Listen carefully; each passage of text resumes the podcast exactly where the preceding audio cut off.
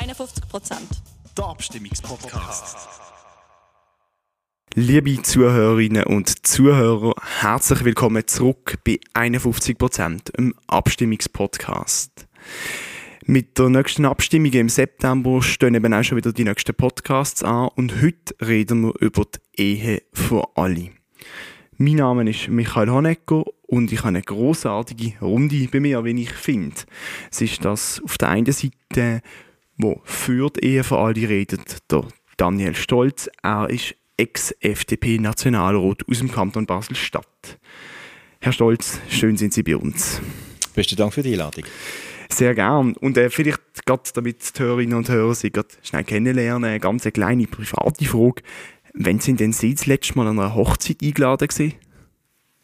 An einer richtigen Hochzeit, das ist schon länger her, wegen Corona. Allerdings haben wir bei unserem Relaunch vor drei Wochen äh, eigentlich eine nicht offizielle Hochzeit veranstaltet in Bern, wo ganz viele Bärle, Lesben und Schwule angestanden sind, sich nachher auch segnen lassen haben und äh, eigentlich damit ein Bekenntnis abgegeben haben, dass sie sehr gerne würden heiraten, wenn die Schweizer Bevölkerung ja sagt. Also ein bisschen spezieller und durchaus politischer Anlass. Auf der anderen Seite, wo im fürs Komitee gegen die Ehe für alle redet, ist das der Michael Ruppen. Herr Ruppen, Sie sind Pastor im Aargau. Ich gehe davon aus, dass Sie relativ regelmäßig an Hochzeiten sind. Ist das richtig? Das ist so. Und weniger als Teilnehmer, wobei das kommt auch vor, sondern eher als der, der dann die Trauungszeremonie durchführt.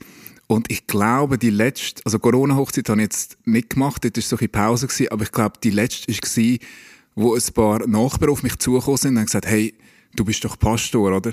Ich so, ja, wir hätten gerne heiraten, kannst du uns trauen? Und dann haben sie gesagt, wir können es gerne anschauen. Und dann habe ich sie in der Wohnung, also so in einer Nachbarswohnung, haben wir dann die Trauung durchgeführt, ganz unkompliziert. Und das ist, glaube ich, mein letzter Hochzeitsbesuch. Ein bisschen familiärem Rahmen. Äh, damit wir hier alle vom gleichen Stand sind vor der Debatte, würde ich jetzt kurz ins Thema einführen und danach geht es eben gerade los. Am 1. April 2001 ist in Holland das erste gleichgeschlechtliche Paar traut worden. Und von dort aus hat die Ehe für alle ihren globalen Siegeszug antreten und hat sich mittlerweile in 28 Ländern etabliert. Und jetzt im Jahr 2021 sind auch wir in der Schweiz mitten in der Diskussion zur Ehe für alle also der Öffnung von der zivilen Ehe von schwule und lesbische Perlen. Das Thema ist aber auch bis jetzt nicht ganz spurlos an der Schweiz vorbeigegangen. Denn 2007 hat man einen eigenen Zivilstand für gleichgeschlechtliche Perlen eingeführt, die sogenannte eintragene Partnerschaft. Die ist ähnlich wie die Ehe, aber doch nicht ganz gleich. Und ein paar der Unterschied möchte ich jetzt hier kurz aufzeigen. Neben symbolischen Unterschied, dass eine eingetragene Partnerschaft eben nicht eine Ehe ist, gibt es auch einige rechtliche Sachen.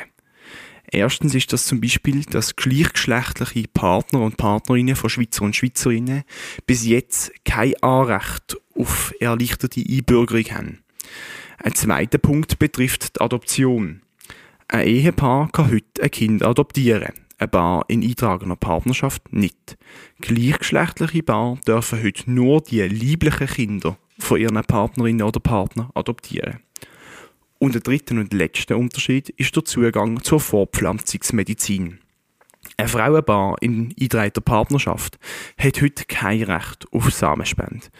Ein Ehepaar hingegen darf unter recht strengen Bedingungen eine Samenspende in Anspruch nehmen und dann eben auch die künstliche Befruchtung. Noch zwei Anmerkungen zu dem. Wird eine Samenspende heute in Anspruch genommen, ist das immer mit einem Eintrag ins sogenannte Samenspenderregister verbunden. Denn ein Kind, wo durch Samenspende gezeugt worden ist, darf nach dem 18. Geburtstag erfahren, wer der Samenspender und somit eben auch der biologische Vater von ihm ist. Leihmutterschaft ist in der Schweiz nicht erlaubt. All diese drei Unterschiede werden von gewissen Kreisen als ungerecht oder sogar diskriminierend empfunden.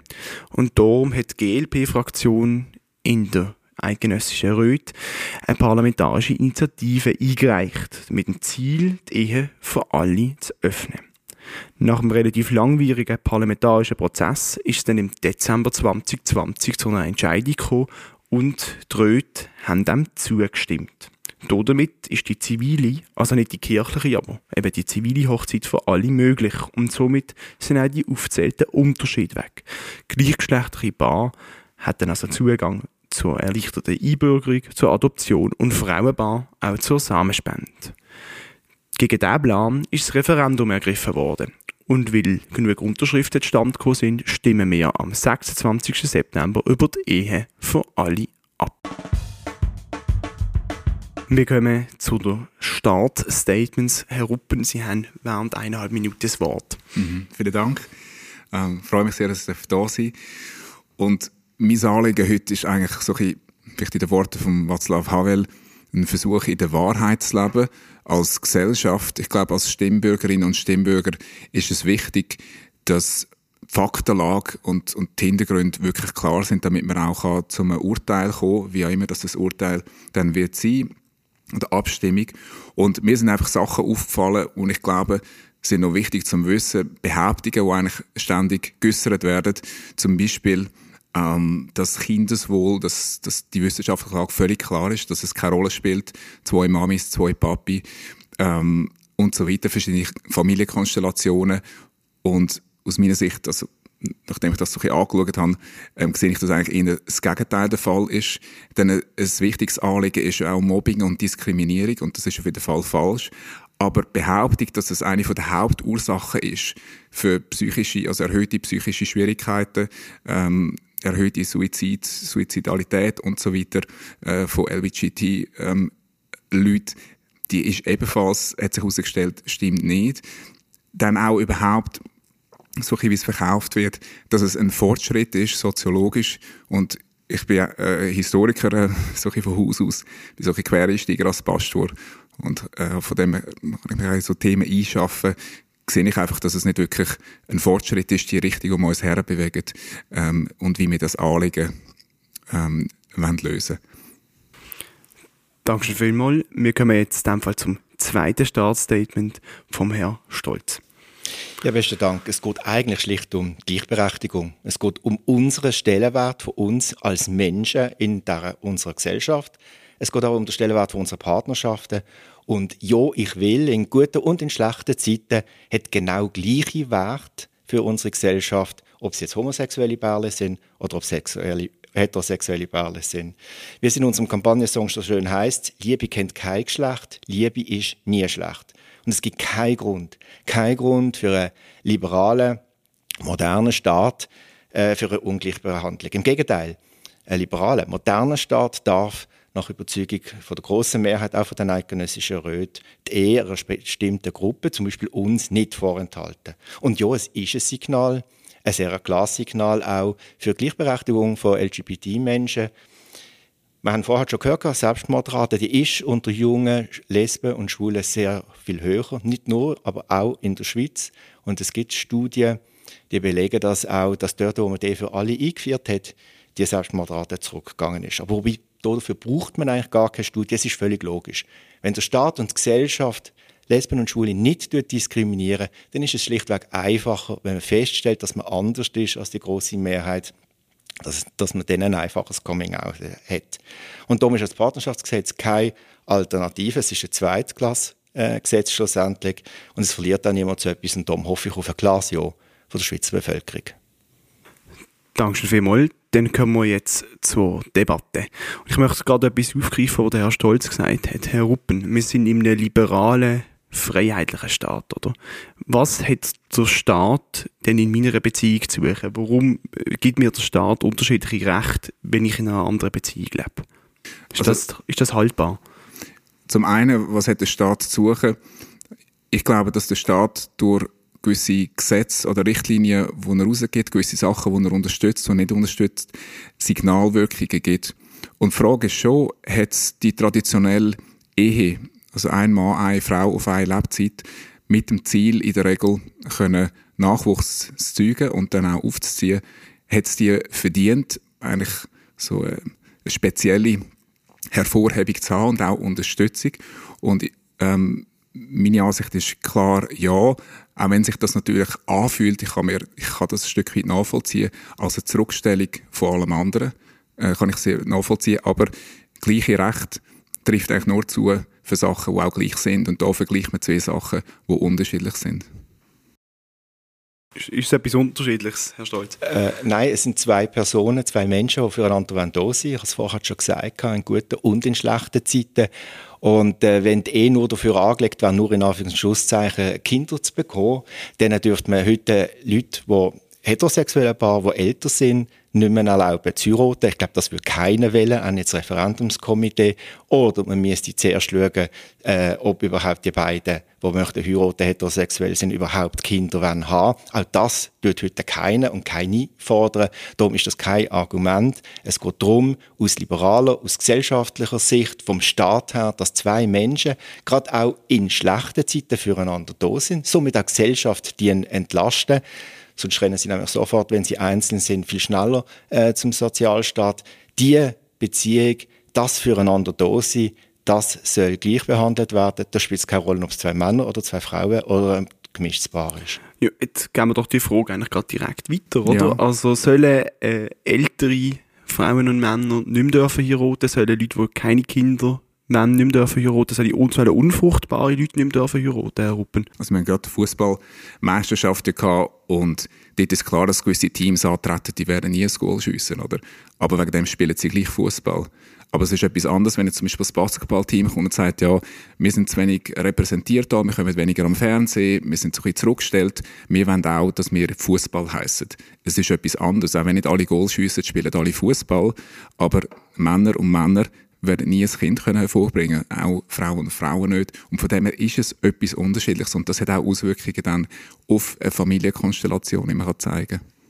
Nein, wenn es um Kinder geht, um Fördern von Kindern geht, dann hat unsere Staat zu Recht ganz viele Instrumente eingeführt. Das sind Steuerabzüge, das sind Schulen, die finanziert werden. Das ist alles richtig das geht nicht diskutiert werden. Dort hat man die Instrument mit der Ehe hat das als Rechtsstaat schlichtweg nichts zu tun. Und es hat ehrlich gesagt auch nichts mit Fußballspielen zu tun. Das finde ich noch einen speziellen äh, Begriff. Und es geht ehrlich gesagt auch nicht darum, ob wir am Fernsehen kommen oder nicht. Ich bin schon genug am Fernsehen gekommen, ich brauche das nicht. Sondern es geht darum, ob man akzeptiert, dass ich und mein Mann seit 30 Jahren zusammenleben, füreinander da sind oder eben nicht. Und offensichtlich eben doch noch nicht, zumindest in gewissen Kreisen. Und ich hoffe darauf, dass die Schweizer Bevölkerung klar Ja sagt, auch zu einer Beziehung, wie ich sie führe. Mhm. Zu dem habe ich gerade vielleicht eine Frage, wenn ich darf. Ähm, das wird so als grosses Anliegen dargestellt und, und ich kann es auch nachvollziehen, ich werde das überhaupt nicht irgendwie im Persönlichen abstreiten, ähm, dass das wirklich ein Anliegen ist. Aber wenn man zum Beispiel sieht, dort, wo schon länger ähm, Ehe eingeführt worden ist, Amerika und andere Länder, die Nachfrage ist extrem gering. Oder das ist ja schon bereits ähm, eine sexuelle eine Minderheit und unter denen, die die Möglichkeit haben. Und in zum Beispiel Amerika haben sie nicht einmal die registrierte Partnerschaft wir, also nicht einmal eine andere Option, aber es sind ganz, ganz wenig. Und wieso wird das so stark dann jetzt eigentlich pusht? Das ist so wichtig für uns, wenn es selbst von der Minderheit nochmal eine Minderheit betrifft, die das wirklich so leben will. Also was heißt denn selbst Minderheit? Wir bestehen alle aus Minderheit. Ich glaube, Ihre Konfession am Schluss ist auch eine Minderheit hier in der Schweiz. Mal Punkt Nummer eins. Punkt Nummer zwei, es spielt gar keine Rolle, ob eine Person das noch hat will oder nicht will. Es geht darum, dass man ihm ein Recht nicht gibt, mit einer Begründung, die sexuelle Orientierung, nicht mehr und nicht weniger. Und um die Gleichbehandlung, der Gleichstand vor dem Rechtsstaat am Schluss, das ist das, was verwehrt wird. Ob dann nachher ein lesbisches oder schwules Pärchen möchte heiraten oder nicht, das ist ihm unbenommen. Genauso wie mit einem Heterosexuellen auch, aber dort wird es nicht verboten. Also zu dem, wenn ich noch von Ihnen eine äh, Frage, also es gibt ja schon bereits die eintragende Partnerschaft und man kann ja rechtlich dort eigentlich auch die Sachen, die jetzt noch fehlen, kann man ja dort Einträge ergänzen, wieso braucht es die, Institut, die Institution von der Ehe, dass man die, von der Ehe, dass man die dort umdefinieren. Das verstehe ich nicht ganz, weil vor ein paar Jahren hat man gesagt, das ist es jetzt, das ist das, was wir wollen, was wir brauchen. Und man kann ja allenfalls noch Anpassungen dort machen. Ich verstehe nicht ganz, wieso jetzt der Drang. Also ich habe gerade letztens einen Facebook-Post gehabt, also viele auch ähm, von LBGT, die sagen, ähm, also die Ehe, das ist das veraltetes Institut, wieso sollen wir jetzt das noch, wie soll das noch geöffnet werden für uns? Die eintragende Partnerschaft, das ist das Fortschrittlichste, was wir haben. Und das wäre eine Frage, die ich hätte. Genau, also ich würde die sonst gerade aufnehmen. Und zwar ist es so, dass sogar, sie sind in der FDP, jetzt die Jungfreisinnigen, also ihre Jugendpartei, fordert beispielsweise, dass man die einfach ganz auflöst, weil es ja eben ein bisschen veraltetes Konstrukt ist. Ähm, wir können sogar sagen, ein konservatives Konstrukt, das jetzt von Liberalen wie Ihnen ver, ja, verteidigt wird. Wieso tun wir nicht einfach die Ehe ganz abschaffen und äh, somit auch alle gleiche, gleiche Rechte für alle schaffen? Vielleicht noch einen kleinen Hinweis, so quasi der Vater von der Ehe für alle, der Boris Dietrich, ein Holländer, der ist sehr, sehr, sehr lange selber nicht verheiratet gewesen, obwohl er hat können, einfach wieder genau gefunden hat, das sei nicht für ihn. Genau, es geht nicht darum, dass man irgendjemanden in die Ehe zwingt, äh, sondern dass es das Recht darauf gibt. Und wenn äh, politische Gruppierungen wieder jungfrei sind, zum Beispiel die Ehe grundsätzlich möchte abschaffen, dann kann man das gerne diskutieren, ob das in der Schweizer Bevölkerung eine Mehrheit findet oder die Unterstützung vom Herrn Ruppen bezweifle ich allerdings. Und darum geht es jetzt nicht um die Frage, sondern es geht jetzt um die Frage, dass es ein Rechtsinstitut gibt für heterosexuelle Menschen und die dürfen etwas, während man äh, homosexuellen Menschen, Lesben und Schwulen das Recht tut, äh, verweigern. Und um diesen Grundsatz geht und wenn man ähm, jemandem ein Recht verweigert, dann braucht es einen sehr gutes, guten Grund in einem liberalen Rechtsstaat. Da sehen wir, ich, keinen Grund. Ob jetzt als FDP-Politiker oder jetzt dann als Co-Präsident von Ehe für alle. Das Partnerschaftsgesetz war ein großer Fortschritt damals. Ich habe damals schon dafür gekämpft, aber wir haben nie gesagt, dass das der Endstand sollte sein. Wir haben dort, wie das in der Politik normal ist, Kompromiss müssen machen. Das ist ja nichts Neues gewesen. Das hat man immer gewusst. Und jetzt ist halt die, nächste äh, Diskussion da. Und wenn ich schon ans Partnerschaftsgesetz erinnert werde, dann sind es die gleichen Kreise, die damals Partnerschaftsgesetz vehement bekämpft haben, äh, weil äh, die Schweiz untergeht nachher, auch moralisch gesehen. Die Schweiz ist nicht untergegangen. Ähm, und es wird auch nach einem Jahr von Ehe für alle nicht untergehen habe ich überhaupt keine Angst. Und Herr Ruppen, ich bin nicht der Meinung grundsätzlich, dass die Ehe ein veraltetes Institut ist. Sonst, wenn es das wäre, dann würde ich tatsächlich nicht unbedingt dafür kämpfen. Es unabhängig von der grundsätzlichen Frage, ob man jemandem ein Recht darf entziehen oder nicht. Das Eherecht ist heute sehr modern. Ähm, es ist im Gegensatz zum Beispiel in den 70er Jahren und darum ist es heute, finde ich, eine attraktive Absicherung für zwei Menschen, die möchten zusammenleben, dass sie dann noch eine andere Dimension drin haben, eine religiöse, das äh, kann ich sehr gut verstehen drinnen, äh, ihnen auch attestieren, das ist kein Problem. Äh, ist, ist einfach eine andere Dimension, das ist nicht der Teil, äh, um den wir kämpfen. Wenn man hat die Welle, ob das ist von der Gegenseite, also jetzt auch von ihrer Seite her ja nie vorgeschlagen worden, dass man eh insgesamt halt einen anderen Namen gibt, damit sie und ihre Kreise können eh als Namen behalten. Ich glaube, das wäre bei uns dann noch nicht auf Widerstand gestoßen, wie man das noch genannt hätte. Aber es wäre dann für alle gesehen. Es wäre dann für alle gesehen, denn wäre für mich persönlich jetzt, jetzt rede ich aber nur für mich persönlich, wäre für mich keine äh, Sache ist aber nie vorgeschlagen worden. Mhm.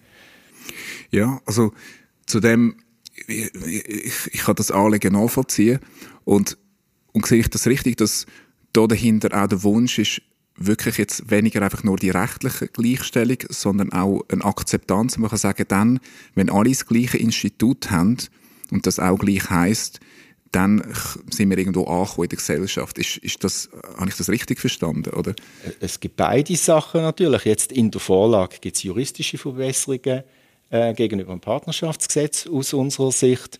Äh, aber ja, natürlich, es ist auch der andere Teil. Ähm, der, man kann das in der Gesellschaft ankommen nennen. Es ist im Sinn von einer Gleichbehandlung und das ist gerade wichtig, jetzt nicht mehr für mich in meinem Alter, äh, wo ich jetzt drinnen stand, aber für die Jungen äh, ist es auch heute noch sehr schwieriger Coming Out. Und wenn eine Gesellschaft und ein Staat nicht diskriminiert, keine großen Unterscheidungen macht, dann bin ich fest davon überzeugt, dass es am Schluss dann helfen tut. Coming Out wird immer noch schwierig sein.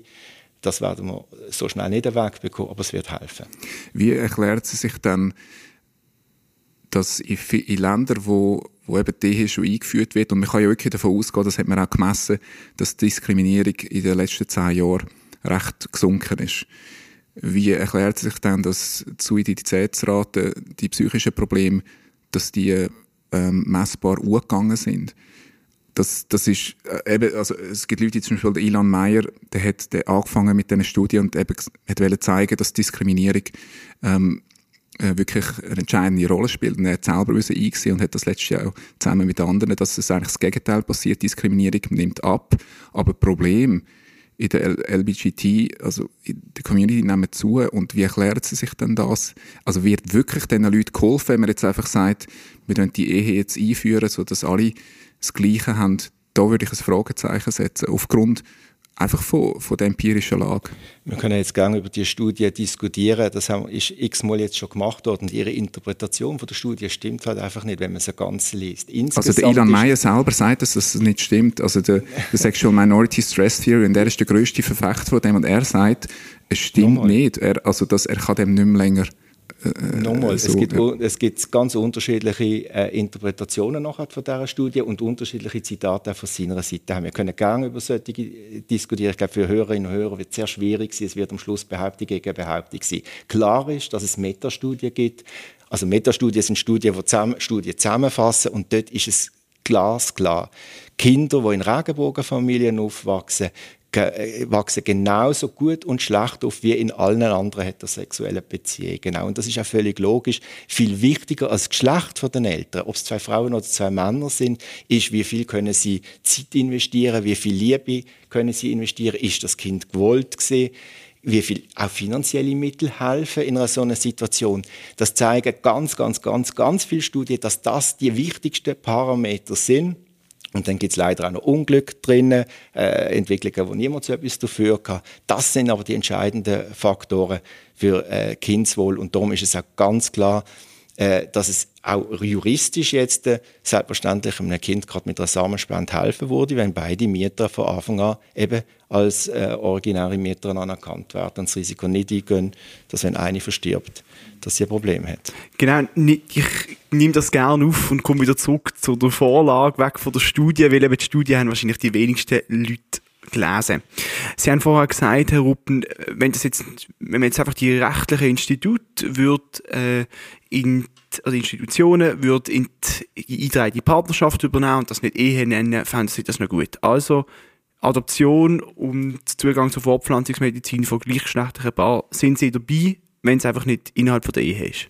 Nein, also ich würde auch das, ähm, ich würde wiederum sagen, dass, dass dort und, und dort ähm, sehe ich das natürlich völlig anders, auch von, von der Studienlage her. Und das stimmt, also wir können da ellenlang äh, hin und her, aber ich würde es gleich für die, die wirklich interessiert sind, ähm, äh, empfehlen, sich allenfalls genau mit dem auseinanderzusetzen, weil einfach ein paar Sachen, die man bei all diesen Studien, die eigentlich das Positive hervorheben, wo man kann feststellen, dass praktisch alle, die haben kein Random Sampling.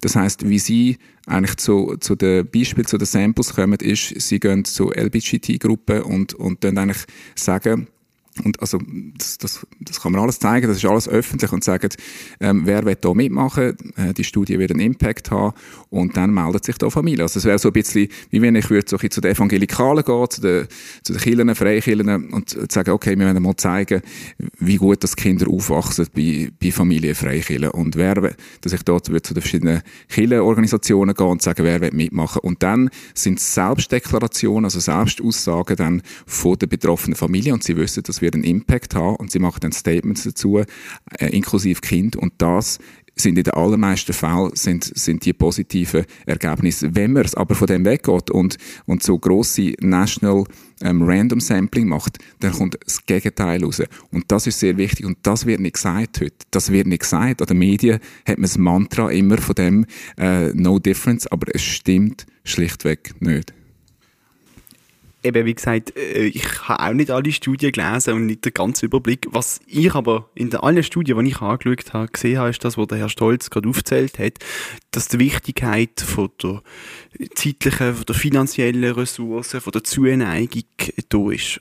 Und jetzt, ich kann das sehr abbrechen auf ein relativ äh, verkürztes Statement, aber ich möchte Ihnen das trotzdem jetzt schnell in den Kopf werfen. Also, wenn jetzt alle Studien zum Schluss kommen, dass Zuwendung, in welcher Form auch immer, wichtig ist und Sie sagen, das Geschlecht ist wichtiger, können Sie das wirklich verantworten? Sagen Sie, Geschlecht ist wichtiger wie Zuwendung? Nein, das sind doch falsche, das sind doch falsche Gegensätze. Geschlecht plus Zuwendung ist das, was ausmacht. Und das ist ja das, wo zum Beispiel Salins äh, seine Studie 2015, die neueste auch 2021 zeigt. Es gibt nur eine, die vergleichbar ist mit seiner Studie vom Umfassenden. Und das ist auch wieder eine, die nicht Random Sampling hat. Seine hat Random Sampling. Und ähm, zeigt klar, dass ähm, bei, bei Verheirateten ähm, gegensätzlichen, also Mann-Frau, Paar, die zusammenbleiben, ähm, ist die Chance, dass, dass Kinder massive äh, psychologische Probleme entwickeln, etwa 4%. Und das Interessante ist, und das haben auch andere inzwischen festgestellt und, und bestätigt, ist, dass gleichgeschlechtliche Paare, die zusammenleben, bei denen ist es ungefähr 12 äh, Prozent, also dreimal mehr. Und bei denen, die verheiratet sind, ist es viermal mehr, dass psychische, schwerwiegende psychische Probleme auftreten. Und das ist interessant. Das heißt, dass es nicht einmal empirisch gesehen ein Benefit ist, dass ein Paar heiratet. Und für das gibt es auch wieder eine Erklärung, aber es wird zu fest ins Detail gehen, sondern dass es wirklich so ist, dass sogar die Situation noch verschlimmert, wenn ein Paar heiratet, ein homosexuelles Paar.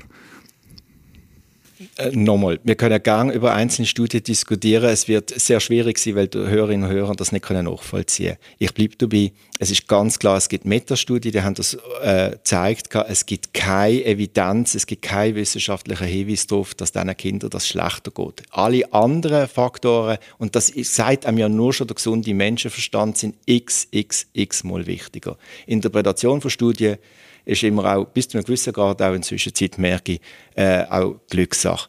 Viel wichtiger am Schluss sind Zeichen, die gesetzt werden, dass es LGBT-Menschen, gerade wenn sie jung sind, im Coming-out sind, dass das schwierig ist. Das muss man mir nicht erzählen, das weiß ich selber. Obwohl ich relativ viel Glück dabei hatte, äh, will mich da jetzt nicht äh, irgendwie als besonders exponiert anstellen. Da haben es andere sehr, sehr, sehr viel schwieriger gehabt. Es bleibt dabei, es wird Ungleichbehandlung wird immer schlussendlich als diskriminierend angeschaut. Das kann niemand wegdiskutieren.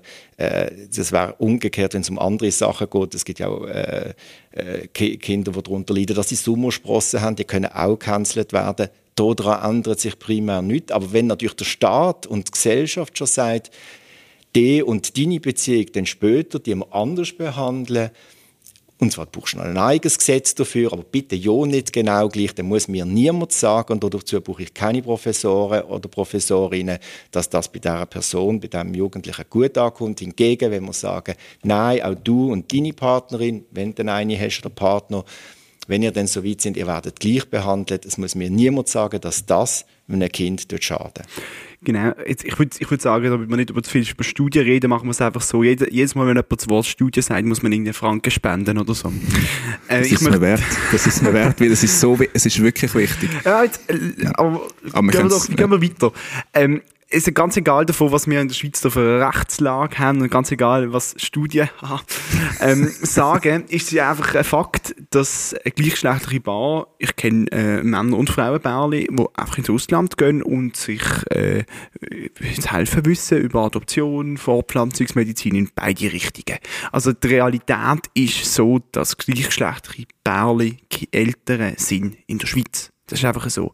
Und jetzt in der Schweiz haben wir aber sehr gute Rechtsinstitutionen, wo man eben ein Samenspenderregister hat, wo man, wo sehr, sehr genau geschaut wird, wer darf überhaupt ein Kind adoptieren, oder? Und was vielleicht ein bisschen quer im Raum steht, ist, dass sie auf diese Kontrolle verzichten, Herr Ruppen, weil die Leute einfach im Ausland, ins Ausland gehen. Das würde doch eigentlich im Sinn... Also was wäre Benachteiligung, genau? Was wäre Benachteiligung dann im Ausland? Ja, also zum Beispiel äh, gibt es in der Schweiz eben das Samenspenderregister, es gibt ein verfassungsmäßiges Recht auf äh, das Wissen, woher man abstammt, oder? Äh, Im Ausland ist das nicht garantiert, in der Schweiz ist das garantiert. Die Hürden für eine Adoption sind in der Schweiz rechtlich wirklich extrem hoch. Man muss ein, ein extrem sicheres Umfeld können bieten bieten. Im Ausland ist das vielleicht nicht überall so garantiert. Und das sind ja Faktoren, wo man vorher gerade davon haben, was sehr, sehr, sehr wichtig sind fürs Kindswohl, das oft zitierte. Und die Kontrolle, die der Schweizer Rechtsstaat bietet, auf mhm. die verzichten sie doch einfach, wenn sie in der Schweiz nicht Adoption und Samenspende erlauben. Ja. Ähm, das ist ein interessanter Punkt. Was man da einfach noch muss berücksichtigen ist, dass wenn man ins Ausland geht, dass man dann illegal handelt. Das heißt, das Argument, wenn ich äh, das richtig verstehe, was Sie sagen, ist, tun doch Leute, die illegal handeln, ähm, kommen doch dem entgegen und dass sie nicht mehr illegal handeln, dass das, was bis jetzt als illegal bezeichnet wird, dass man das in der Schweiz kann machen und das, das finde ich eigentlich, ähm, das ist nicht wirklich ein Argument aus meiner Sicht, sondern im Moment ist es nicht vorgesehen und es, es hat auch seine Gründe und ich sehe keinen Grund, wieso, dass man das ändern sollte. Also wenn wir uns nicht einfach an die Realität anpassen? Ja, kommt darauf an, wo sich die Realität herentwickelt. Und äh, es ist interessant, eben, dass, dass man so sagt, ja, ähm, dass unsere Seite immer so ein von Weltuntergang redet und so. Und das klingt vielleicht manchmal schon ein dramatisch, aber ich glaube, es lohnt sich schon mal herzuschauen, wo wir uns als Gesellschaft äh, herentwickelt. Und, und da zeigt uns ein historischer Blick, dass, ähm, dass es eigentlich gar nichts Neues ist, was sich da entwickelt, sondern dass, man hat das schon oft gesehen. Ist zum Beispiel interessant, ähm, jemand, der im Literaturstudium gelesen hat, Camille Paglia, das ist eine der ersten es gibt eine Franken, gell? Das war eine Studie. Wie? Das ist wieder das Wort Studie gewesen. Es gibt eine Franken, gell? oh, das zählt. nein, nein, wie gesagt, das ist mir wert, oder? und ich habe das, ähm, sie hat äh, so ein, so, so ein Riesenwerk geschrieben, Sexual Persona. Und sie ist durch die ganze Kunstgeschichte, Brudergang, Literaturgeschichte von, von der frühesten Kulturen so bis in die Moderne. Und eben, sie war eine der ersten Professorinnen, gewesen, die sich so als lesbisch geoutet hat, als queer. Und hat das Monumentalwerk geschrieben. Und sie kommt zum Schluss dort, dass, wenn sie die Kulturen anschaut, dass jedes Mal, wenn es um wenn so ein Drang da war, Geschlechter aufzuheben. Und das ist ja auch, man sagt, es spielt keine Rolle, ob ein Mann oder eine Frau, es spielt keine Rolle, ob Mami oder Papi, das ist alles, eigentlich ähm, Geschlechter aufzuheben, dass das jedes Mal vorkommt, kurz vor dem Kollaps ähm, von einer höher entwickelten Gesellschaft. Und da kann man jetzt schon lächeln und grinsen drüber, aber es ist, ich will einfach sagen, der Fortschritt-Mythos, oder? Wir müssen uns der Realität anpassen. Wenn es kein Fortschritt ist, dann würde ich sagen, hey, ähm, dann lass uns umkehren oder in eine andere Richtung fortschreiten, aber bitte nicht in die Richtung, wo wir schon bereits sehen, wie es rauskommt. Es ist äh, Kopf geschüttelt worden auf der anderen Seite, Herr Stolz. Äh. Ja bin nicht Historiker, aber äh, es interessiert mich sehr, das Thema. Und darum bin ich überhaupt in Politik gegangen. Die Meier sind nicht untergegangen, weil sie Geschlechterrollen aufgegeben haben. Das Khmerreich ist nicht untergegangen, weil sie das gemacht hätten. Das Römische Reich auch nicht wegen dem. Entschuldigung, also das es ist, ist, ein bisschen schwierig. Da, da, es ist einfach eine, nein, eine Begleiterscheinung, oder? Ich sage nicht, nein, dass es eine kausale ähm, Zusammenhang gibt. Genau. Weiterentwicklung von uns Menschen, wo mehr Autonomie haben, Freiheit haben, wenn das negativ ist, wie es jetzt gerade tönt hat, okay, dann ist das negativ. Ich bin überzeugt im Gegensatz dazu, dass sich unsere Gesellschaft sehr wohl weiterentwickelt, das Recht von jedem Einzelnen so zu leben, wie er ist. Im Übrigen, ich habe nicht gewählt, schwul zu sein oder nicht. Ich bin einfach. Das ist ein Fortschritt. Und das lasse ich mir ganz sicher nicht nehmen. Und an dem wird unsere Zivilisation garantiert nicht zurückgehen, zugrunde gehen. Zugrunde gehen tut man denen, wenn man Minderheiten unterdrücken, wenn ein repressives Regime aufgebaut wird, um irgendwelche Moralvorstellungen, die man selber hat, versuchen, anderen quasi äh, ins Leben äh, regieren und sagen, was sie zu machen haben oder was sie nicht zu machen haben. Ihre Grundfrage ist aber eigentlich eine andere gewesen, wegen der Kinder und wegen der Samenspende.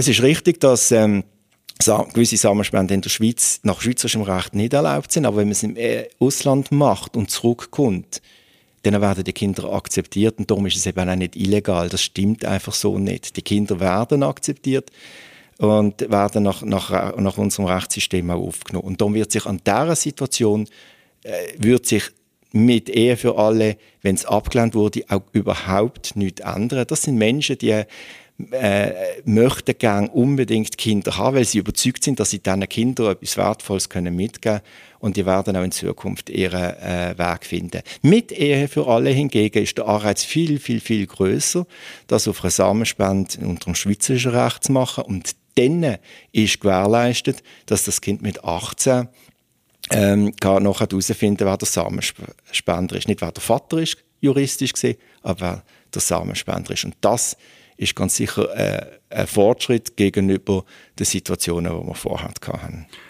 Wir sind schon relativ lang. Ich möchte aber gerne noch eine Frage an Sie stellen, Herr Stolz. Ähm, es ist ja so, das Zusammenspende ist im Moment auch sehr restriktiv geregelt in der Schweiz. Also wenn äh, ein heterosexuelles Paar eine Samenspende möchten, müssen sie nachweisen können, dass das sonst nicht funktioniert, oder? Und darum ist das jetzt, wenn man die, die, mit der Ehe von all die Samenspenden auf lesbische Pärchen ausweitet, ist das zweifelsohne, denke ich, eine Ausweitung von diesem Recht. Und das ist ja ethisch doch nicht ganz einfach. Und können Sie, das, können Sie 100% hinter, dahinter stehen, hinter, hinter dieser Ausweitung von der Samenspende? Ja, da habe ich überhaupt kein Problem damit. Äh, natürlich gibt es unterschiedliche juristische Meinungen, wie man auch bei anderen Sachen unterschiedlich interpretieren kann, damit ich jetzt ein Franken nicht muss zahlen muss. habe ich jetzt das Wort nicht gesagt. Äh, aber die Mehrheit in der juristischen Lehre ist heute der Meinung, dass die Ausdehnung auch aus juristischer Sicht absolut okay ist. Und aus ethischer? Und aus ethischer Sicht, das muss jeder selber mit sich abmachen. Ich kann damit ich kann sehr wohl Personen verstehen, die sagen, Fortpflanzungsmedizin finde ich nicht okay, finde ich aus ethischen, religiösen Überzeugungen grundsätzlich falsch. Und man es für alle verbietet, ist das eine Position, die ich nachvollziehen kann. Wenn man es einfach nur ein gewisses Segment von der Bevölkerung will verbieten, dann äh, ist es schlussendlich nicht anders als eine Diskriminierung. Also Herr Ruppen, Herr Stolz sagt entweder für alle zu oder für alle verbieten. Sie, wie müssen, Sie müssen sich entscheiden. Wie entscheiden Sie? Also ich, ich würde einfach noch kurz etwas zu dem sagen, wir uns vorstellen, was das bedeutet, dass jemand erst mit 18 herausfinden kann, wer der Vater ist was das genau bedeutet. Das heißt nicht, dass man dann die Person kann treffen kann, sondern man kommt einen Namen über. Aber wenn es zum Beispiel ein Samenspender da ist, der schon Dutzende von Kindern sozusagen gezeugt hat, ähm, dann wird er nicht unbedingt, dass dann die alle mit ihm Kontakt aufnehmen. Also, und was mich einfach stört in dem Ganzen, ist auch von, von den Medien her, Schweizer Fernsehen, die zeigen all die Stories ähm, von Leuten, die in Regenbogenfamilie aufwachsen und, und äh, dass es okay ist. Aber ich würde gerne die Stories sehen, zum Beispiel von dem Mädchen, wo, wo, wo es, äh, 9 bis, bis 13 jedes Mal, äh, wenn ein Flugzeug über geflogen ist, also wo bei zwei Müttern gelebt hat und äh, Samenspende, sich gefragt hat, ist echt mein Papi dort drin? Äh, tut er sich echt, ähm, äh, ist, äh, äh, äh, denkt er echt an mich? Ähm, und so weiter. Und, und es, sind, es gibt über 70 Jahre psychoanalytische ähm, Forschung, wo einfach in den 70 Jahren auf die Seite gewischt worden sind, wo gar äh, klar zeigen, dass, dass so Bindungsverletzungen, dass die extrem viel ausmachen. Und das hat auch etwas damit zu tun, das ist eigentlich die Hauptursache von, der, von, erhö von erhöhten Suizid und, und, und psychischen Problemen aber, aber von der Community. Und Samenspende für alle oder für niemanden? Und wenn ich mich möchte entscheiden, würde ich sagen Samenspende für niemanden. Dankeschön vielmals. Das finde ich konsequent. Aber das Mädchen, was Sie vorher gesagt haben, das würde sich die Frage, wenn es denn das Mädchen wirklich gibt, stellen, ob es jetzt zwei Mieter sind oder ob es ein, äh, ein gemischtes Paar ist. Wenn das Kind ein Problem damit hat, und das kann ich gut nachvollziehen, dann fragt sich das eh, egal jetzt wie die äh, Konstellation Nicht, wenn sie Mami ist. und einen Papi hat. Nein, dann, hat, dann, ist, dann weiss es ja immer noch. Außer sie sagen es dann, dann, wenn das ältere Paar natürlich nicht sagt, dass es durch eine Samenspende kommt, dann hat man aber das Kind angelogen. Ah, ob sie das dann moralisch, ethisch und religiös dann besser finden, ich weiß nicht. Ich fände es sicher nicht besser, wenn man weiß als Kind, dass der Samenspender nicht, nicht, der Papi ist oder eben halt auch nicht die Mutter ist, die zweite. Das ist ja dort logisch. Dort wird dann nämlich auch weniger gelogen, weil dort äh, nicht, kann nicht weniger gelogen, sondern dort kann gar nicht gelogen werden. Wenn das Kind aber mit dieser Samenspend-Situation ein Problem hat, und das kann ich mir sehr gut vorstellen, dann ist das unabhängig davon, nachher, ob es jetzt ein, ein gemischtes Paar ist oder nicht. Das nehmen wir gerade aus, wir nehmen das als Abschluss von der, offiziellen, äh, von der offenen Debatte, weil wir eben schon ein bisschen knapp in der Zeit sind. Sie haben aber noch mal Zeit, zum äh, kurz antworten und die Debatte zusammenfassen aus Ihrer Sicht. Jetzt machen wir nicht 30 Sekunden, machen wir 40 Sekunden, weil es ein Satz mehr ist, Herr Ruppen mein Schlussstatement, ich glaube einfach, dass im Moment die, die Lage nicht wirklich präsentiert wird in den Medien und auch die Diskussion, wie, wirklich ist, wie sie wirklich ist, auch empirisch. Ähm, was, und ich glaube, es lohnt sich wirklich für die, die interessiert sind, da genau herzuschauen. Und ich habe das zum Beispiel gemacht, unter anderem mit dem Dr. Salins selber, haben wir ein Video rausgegeben. Das hat am Montag rausgekommen von Daniel Option ähm, Blog. Und dort gehen wir eineinhalb Stunden wirklich in Details und gehen all die Studien und gehen all die Sachen durch. Und es lohnt sich wirklich herzuschauen, was wirklich die Wahrheit da ist. Ähm, weil ich glaube, es ist wirklich wichtig als Gesellschaft, dass wir versuchen, ähm, uns nach dem auszurichten, wo auch immer das die Evidenz herführt. Danke vielmals, Herr Stolz. Es geht schlichtweg darum, dass äh, Menschen wie ich die in einer Partnerschaft leben mit ihrem Mann oder zwei Frauen, nicht diskriminiert werden, dass wir die gleichen Rechte haben. Das ist gut für unsere Gesellschaft. Niemand, aber gar niemand verliert etwas in der Schweiz. Im Gegenteil, es ist für die Schweiz auch insgesamt gut. Es tut unserem ganzen Land gut, wenn sie Ja sagt. Und darum hoffe ich wirklich, die Schweizer Bevölkerung sagt Ja am 26. September zur Ehe für alle.